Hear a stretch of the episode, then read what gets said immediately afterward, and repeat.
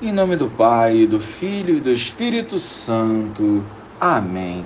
Bom dia, Jesus. Com docilidade queremos acolher a tua palavra, para que em comunhão contigo vivamos na prática este amor que jorra do vosso sagrado coração. Conceda-nos a graça da vivência da santidade. Amém. Naquele tempo, os publicanos e pecadores aproximaram-se de Jesus para o escutar. Os fariseus, porém, os mestres da lei, criticavam Jesus. Este homem acolhe os pecadores e faz refeição com eles. Então Jesus contou-lhes esta parábola. Um homem tinha dois filhos. O mais novo disse ao pai: Pai, dá-me a parte da herança que me cabe. E o pai dividiu os bens entre eles.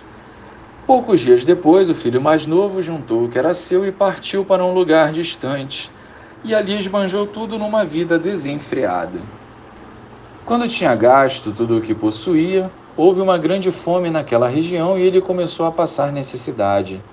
Então foi pedir trabalho ao homem do lugar, que o mandou para seu campo cuidar dos porcos. O rapaz queria matar a fome com a comida que os porcos comiam, mas nem isto lhe davam.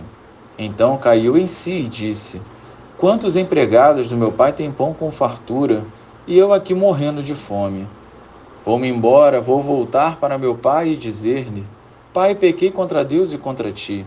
Já não mereço ser chamado teu filho. Trata-me como a um dos teus empregados. Então ele partiu e voltou para seu pai. Quando ainda estava longe, seu pai o avistou e sentiu compaixão.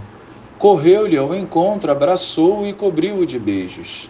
O filho então lhe disse: Pai, pequei contra Deus e contra ti já não mereço ser chamado teu filho.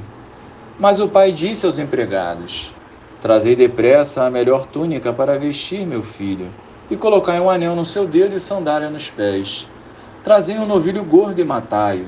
Vamos fazer um banquete, porque este meu filho estava morto e tornou a viver. Estava perdido e foi encontrado, e começaram a festa. O filho mais velho estava no campo, e ao voltar já perto de casa ouviu música e barulho de dança. Então chamou um dos criados e perguntou o que estava acontecendo. O criado respondeu: É teu irmão que voltou. Teu pai matou o novilho gordo porque o recuperou com saúde. Mas ele ficou com raiva e não queria entrar. O pai, saindo, insistia com ele. Ele, porém, respondeu ao pai: Eu trabalho para ti há tantos anos, jamais desobedeci a qualquer ordem tua e tu nunca me deste um cabrito para eu festejar com meus amigos. Quando chegou esse teu filho que esbanjou teus bens com prostitutas, matas para ele um novilho cevado. Então o pai lhe disse: Filho, tu estás sempre comigo, e tudo que é meu é teu. Mas era preciso festejar e nos alegrar, porque este teu irmão estava morto e tornou a viver. Estava perdido e foi encontrado.